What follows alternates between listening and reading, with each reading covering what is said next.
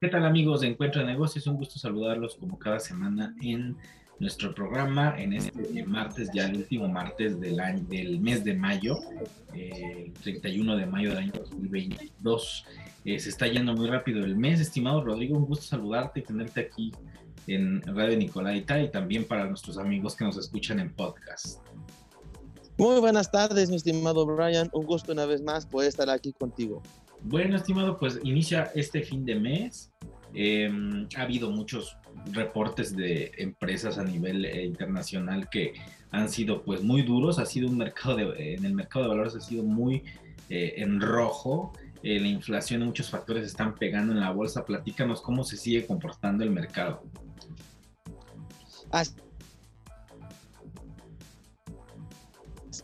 El mercado en general eh, tuvo un rebote, bueno, lo estamos considerando como un rebote, no como la recuperación en realidad.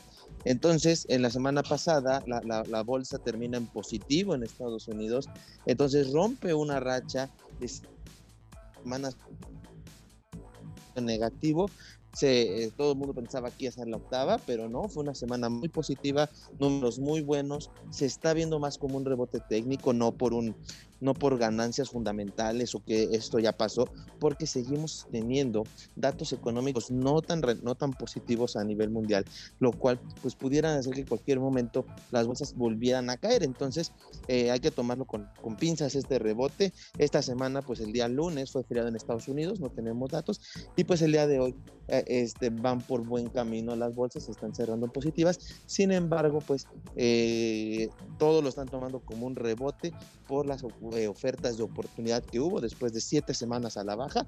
Sin embargo, no, no, no se ve como una recuperación todavía. Vamos a darle tiempo, vamos a ver si sigue subiendo y podemos considerarlo como una recuperación.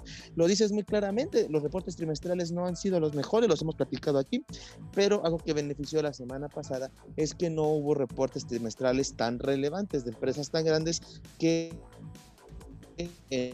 no y, y es lo que comentábamos, estimado. Aquí lo platicamos la semana pasada, donde Costco iba, era una empresa que, eh, que le habían golpeado mucho, pero que se esperaba que su reporte trimestral fuera bueno.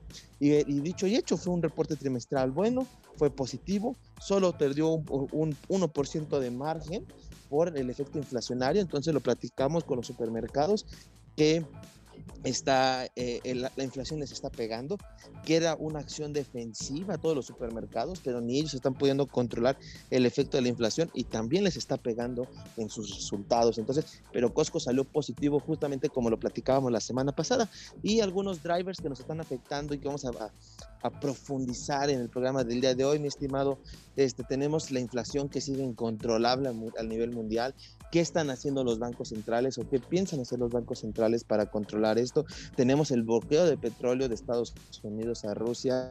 Tenemos eh, datos del Producto Interno Bruto de la semana pasada, tanto de México como de Estados Unidos, cómo les fue. Y por ahí, estimado, qué está pasando con el dólar. Entonces tenemos muchas noticias para platicar de hoy, cómo le están afectando al mercado y, y, y, y por qué hemos tenido los resultados que tuvimos la semana pasada. Sí, estimado. Eh, ese dato que das de Costco es interesante porque, bien lo decías tú, la semana pasada estábamos hablando de las minoristas, de los retail, que estaban presentando sus eh, reportes trimestrales y vimos que la inflación les estaba pegando a pesar de ser giros que pues literalmente son necesarios, estimado. O sea, la gente va al supermercado porque lo necesita, o sea, necesita ir a, a surtir la despensa así cambie de marca de cereal o de cualquier otro insumo que haga, pero tiene que ir. Y en el caso de, de Costco, que es una, una, mayorista, al parecer esto que tú decías la semana pasada iba a ser bueno por las membresías. Creo que las membresías la iban a mantener como que en un dato interesante a flote, pero dando como ejemplo que muchas empresas, incluso las que son pues de gran importancia para la economía, aún así están siendo golpeadas, así sean pues básicas, bien lo dijimos, supermercados que quieras o no la gente va y tiene o tenemos que ir al supermercado, queramos o no, y aunque cambies a lo mejor de, marca, compres menos, de todos modos tienes que ir, o sea, no deja de fluir la compra. Entonces vemos cómo la inflación pues le está pegando a todos y esta mayorista, pues bueno, se mantiene a flote con números positivos, pero pues bueno, hay que tomar en cuenta que eh, su esquema de negocio de membresía le ayudó mucho. Sí, estimado, lo dices claramente, el esquema de membresías le, benefició. Además que este mismo esquema de membresías hace que la gente eh, se obligue a ir a comprar a Costco. O sea, tiene un mercado cautivo que es ahí el que lo, alimenta, hace que la gente llegue, hace que, la gente diga, ok, mejor voy y compro un poco al mayoreo, me sale más barato, lo almaceno un poco, pero de esta forma estoy ahorrando con esta inflación que está incontrolable, estimado, y que todo parece ser que se viene todavía una mayor inflación o hay una afectación en la economía que nos puede pegar aún de mayor medida en esta inflación. Estamos hablando de sanciones que el día de hoy eh, este, la Unión Europea impone a Rusia ante un bloqueo petrolero, estimado. Entonces, la Unión Europea por fin llega a este acuerdo para evitar las compras de, productos eh, rusos, tanto de petróleo como de gas. Hay unas excepciones ahí con Hungría, República Checa, para que eh, tomen un poquito más de tiempo para poder administrarse mejor y poder llegar a esta meta, pero quieren pegarle a la economía rusa por lo que está haciendo, por la invasión a Ucrania, quieren desestabilizar estabilizarla, entonces la Unión Europea toma esta, esta decisión y bloquea. Esto hace que el precio del petróleo se dispare, estimado. Anda sobre los 120 dólares por barril, llegando en la noche. Estos, se está recuperando, está llegando a estos máximos de cuando empezó esta guerra entre Rusia y Ucrania, pues había tenido una pequeña corrección hacia los 100 dólares, pero ya está de regreso en los 120 dólares y puede seguir aumentando. Eh, porque aparte, se, se acaba el confinamiento en China, estimado. Entonces, China está levantando sus políticas, entonces China va a demandar petróleo, lo que hace que su precio suba. ¿Qué pasa? Eh, eh, como van a dejar de comprar petróleo ruso en Europa, van a empezar a comprar a Estados Unidos, el West Texas International, y por eso, pues en automático la demanda del petróleo estadounidense está aumentando, lo que hace que su precio suba. Pero al mismo tiempo, como China está nuevamente abriendo su economía, necesita comprar petróleo, porque estuvo parada esa comprar petróleo por sus fábricas cerradas y por todo. Entonces, al estar todo cerrado, dejaron de producir, pero ahora pues abren su economía y nuevamente van a demandar petróleo. Entonces, la demanda de petróleo, estimado, está creciendo pero la oferta no está creciendo en la misma medida. Y claro, los productores de petróleo, ¿para qué quieren crecerla ahorita si el precio está en los niveles que más les gustan, los máximos?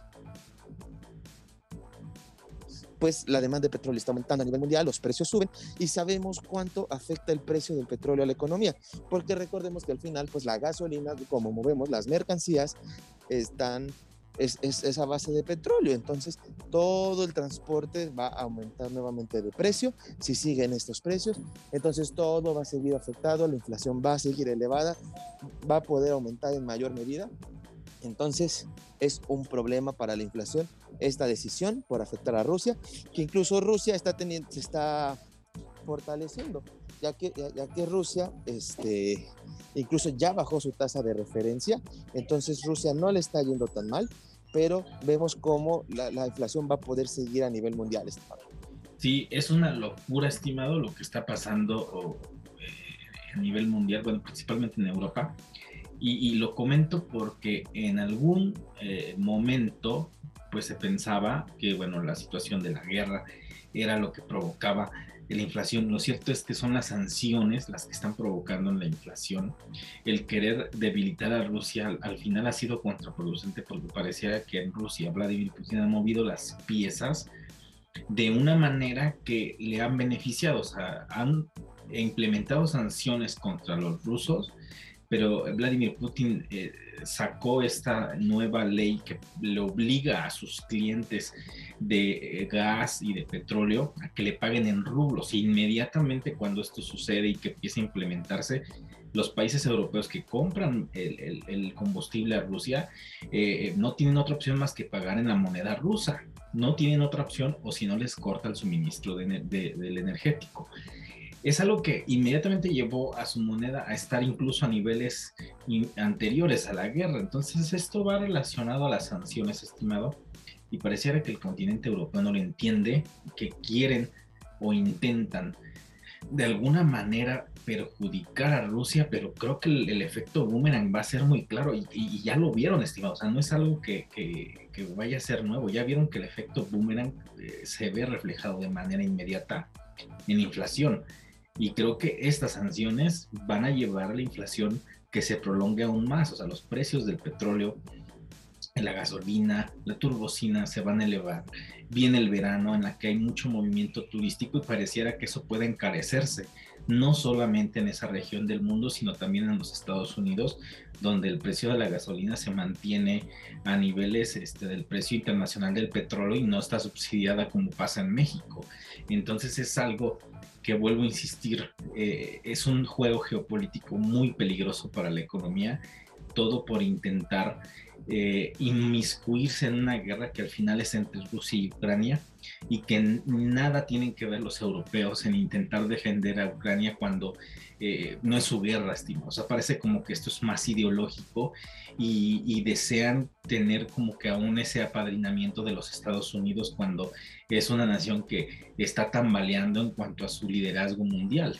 Entonces, eh, esta inflación me parece absurda por el hecho de que los motivos son por cuestiones políticas más que por cuestiones verdaderamente de una situación económica, estimado.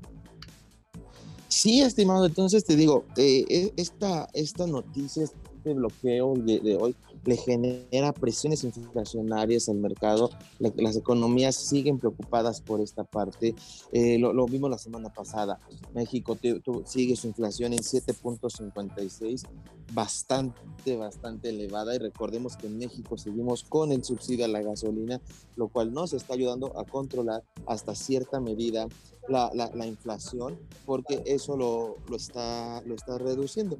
Por otro lado, por ejemplo, tenemos la Unión Europea que está celebrando una inflación del 8.1%, ya que tenían tiempos sin estas inflaciones, solo tienen que canalizarlo y traducirlo en, en crecimiento pero es a lo que llegamos, o sea, las inflaciones a nivel mundial están incontrolables, están por los cielos y ese es el problema, la cuestión, estimado. Entonces, eso realmente va a seguir afectando a las economías. el petróleo, les decimos, es básico, la alimentación es básica y otra cuestión que también tenemos con la guerra entre Rusia y Ucrania es que la parte de los commodities, todas esas materias primas, el trigo y demás que produce Ucrania, también está subiendo de precio.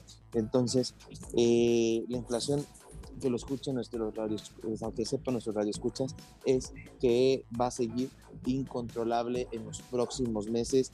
Preparen el bolsillo, prepárense porque los precios van a seguir subiendo, estimado. Esa es la realidad.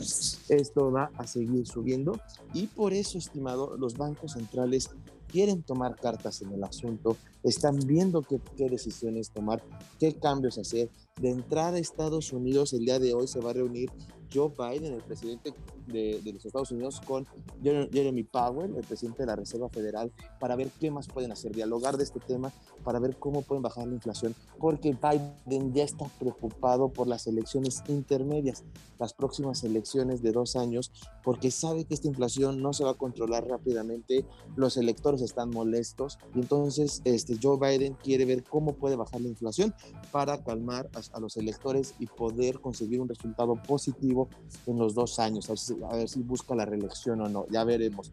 Y entonces Estados Unidos, el, Banco Central ya habló que por lo menos van a subir las tasas porque este, se publicaron las minutas de la reunión que tuvieron donde este, suben la tasa de interés y dicen que todavía ven por lo menos dos subidas de tasas del 0.5% durante este año, estimado. Entonces, todavía esperan por lo menos que suba 1% la tasa de interés en Estados Unidos. Tremendas subidas, lo platicamos, que no ha habido un aumento de 0.5% desde el año 2000 y ahora esperan dos subidas más de, ese, de esos niveles, lo cual es impresionante. O sea, vemos cómo está desesperado también el Banco Central de Estados Unidos por controlar la inflación.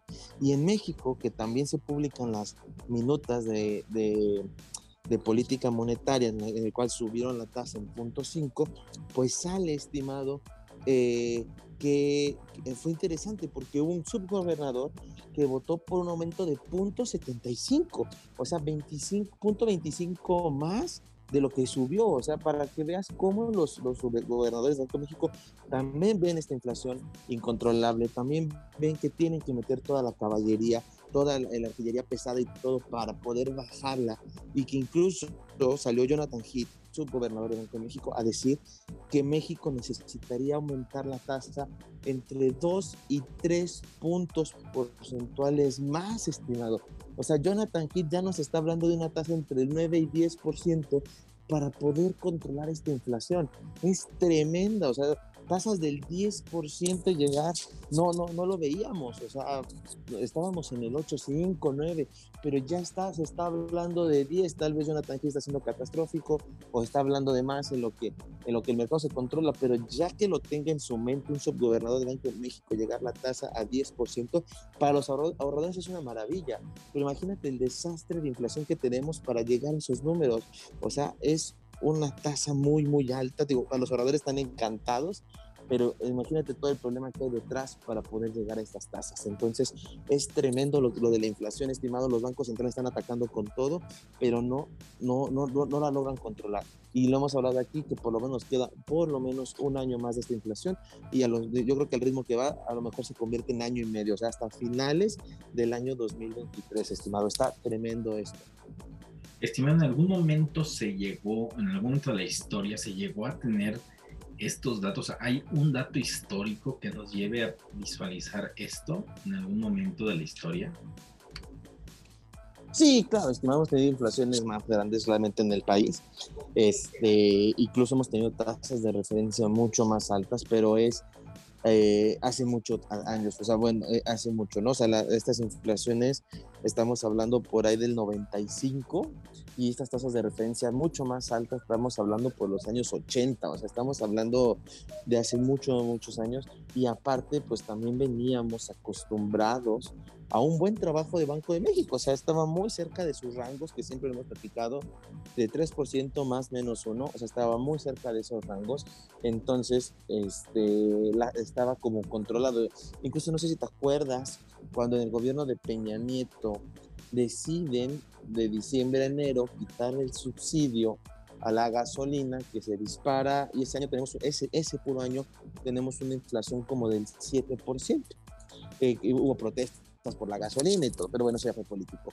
el dato económico que fue del 7%, por, rodando el 7%, fue un año porque la gasolina subió y se hizo un escándalo.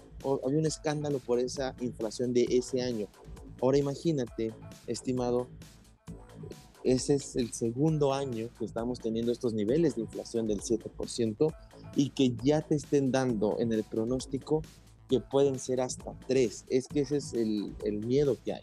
Y lo, y, lo complicado, hay que también ser muy honestos, es que no es una inflación interna, no es una inflación por un efecto como fue en el gobierno de Peña Nieto, que, su, que se le quitó el subsidio a la gasolina y que, y que o sea, fue como, por decirlo así, provocado por nosotros mismos.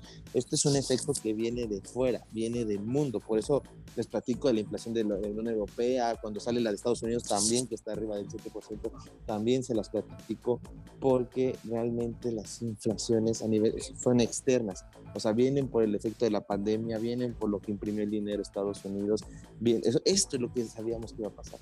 Cuando regalas dinero, esto es lo que pasa. Entonces, estas inflaciones tan elevadas fueron dadas por esta situación y entonces es muy difícil que los bancos centrales las controlen porque no las generaron. Bueno, un poco la FED, pero también ya la FED puso manos a la obra en eso, en que ya está reduciendo sus estímulos, está reduciendo la compra de bonos, le está quitando dinero al mercado para que circule menos dinero y así baje la inflación. Pero el daño ahorita estimado ya está y hay que esperar a que se controle para pasar adelante. Pero fue esto, un cúmulo de decisiones mundiales por la pandemia lo que nos tiene con estos niveles de inflación. Y más lo que se está sumando, estimado, lo que decías de la Unión Europea con, con, con, esta sanción al petróleo ruso. Pero a nivel mundial... La, la, guerra no ayudó, la guerra no ayudó, que esa es la, la realidad. Y a nivel mundial es lo que sí hemos conocido casos claros, el efecto tequila en el 94, 95, pero a nivel mundial, esta inflación mundial la habíamos visto antes, porque habíamos visto eh, eh, las crisis que se habían dado en algunos países y que la inflación disparada. Sabemos casos como Venezuela o algún otro que otro país en, en África donde la inflación es incontrolable, pero un efecto mundial, habíamos tenido esta parte histórica de que haya pasado antes a nivel mundial como lo vemos hoy? Estimado, te quedaría mal. Mi memoria económica te mentiría. Este, cualquier respuesta, sí o no. Este, Pero sí, es, es, este, es, complicado, ¿no? Yo creo que sí, creo, creo, que por, creo, creo que incluso, o sea, si no me falla la memoria, porque digo, sí tengo ahí cierto sesgo ahorita, pero creo que si hablamos de algo así, podemos irnos a la gran recesión, 1929 en Estados Unidos. Me pongo de tarea traerles cómo estuvo la inflación a nivel mundial, pero yo creo que estos niveles de inflación son, son comparables con la gran recesión, para darnos una idea de cómo, están, cómo está la inflación. Pero me llevo de tarea y el próximo programa, el próximo martes, les digo si sí si, fueron similares o no. Sí, creo que es interesante porque eh, lo que hemos vivido después de la pandemia... Eh, ha sido algo sumamente extraordinario. Creo que el efecto económico de una pandemia es la primera vez que lo vemos así a gran escala por la globalización, estimado. Estamos más conectados. No teníamos esta globalización. Exacto. Estamos más conectados que hace 20 años, que hace 10 años, 13 eh, años que fue la última pandemia de, eh, de la mm, influenza, que tampoco fue tan severa. Esta vez fue una, una pandemia que ha llevado, incluso a que todavía no termine, lleva confinamientos masivos a nivel mundial. O sea, fue un eh, esquema, una situación, un cisne negro sumamente extraordinario. Y creo que los efectos también están siendo igualmente extraordinarios, sumándole incluso, estimado, eh, pues lo, lo, que está pasando en este 2022, o sea, una locura política entre una guerra y entre un posicionamiento político en querer defender a un país, pero poniendo en riesgo la economía mundial, con, jugando con un factor que es sumamente medular en una economía que es el petróleo, estimado. Entonces, le sumas la pandemia y le sumas las decisiones políticas y geopolíticas que están sucediendo y creo que es una mala combinación y es una eh, eh, suma de, situaciones que pueden hacer la tormenta perfecta para los que muchos hablan ya de, ver una recesión próxima. Sí, lo hablamos aquí, estimado, de la tormenta perfecta y como lo dije, gran parte fue realizada en Estados Unidos tanto así estimado que el mercado ya lo está castigando. Esta semana hemos visto en las noticias que se habla de un superpeso, porque la ganancia que ha tenido el peso frente al dólar ha sido tremenda, eso es cierto.